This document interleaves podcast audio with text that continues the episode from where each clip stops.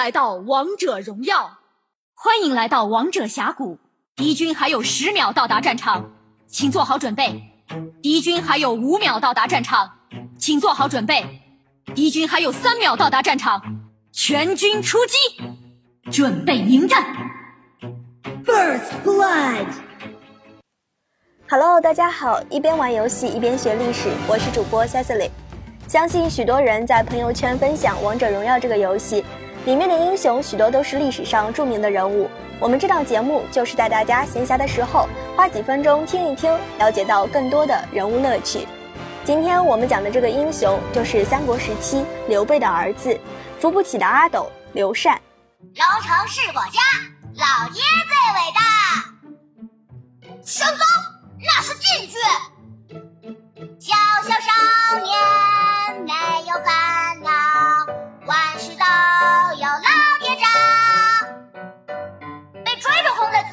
爽啊！路边。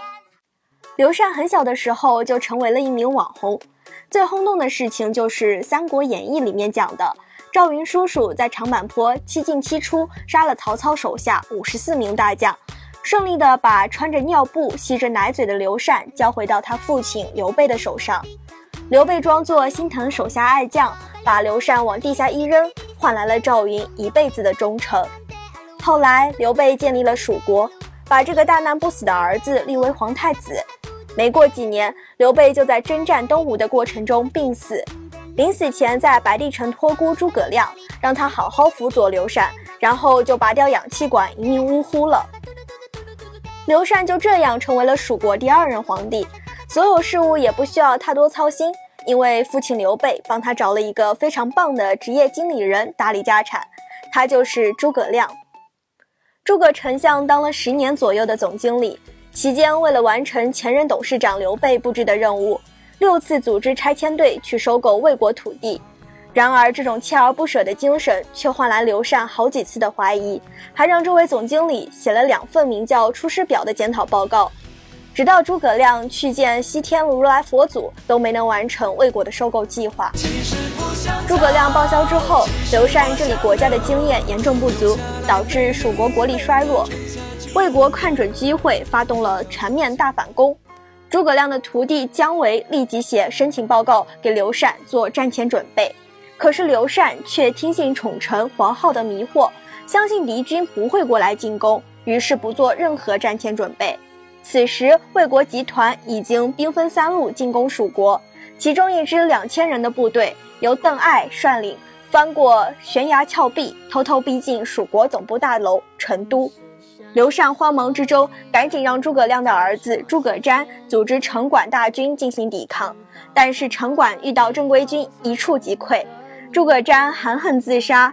听到诸葛瞻战死的消息，刘禅这个手里仍握有十万军队、一百万百姓的君皇，竟然选择向孤军深入的两千人投降。刘禅让手下把自己捆绑起来，带着皇帝玉玺和棺材，求邓艾放过他一条小命。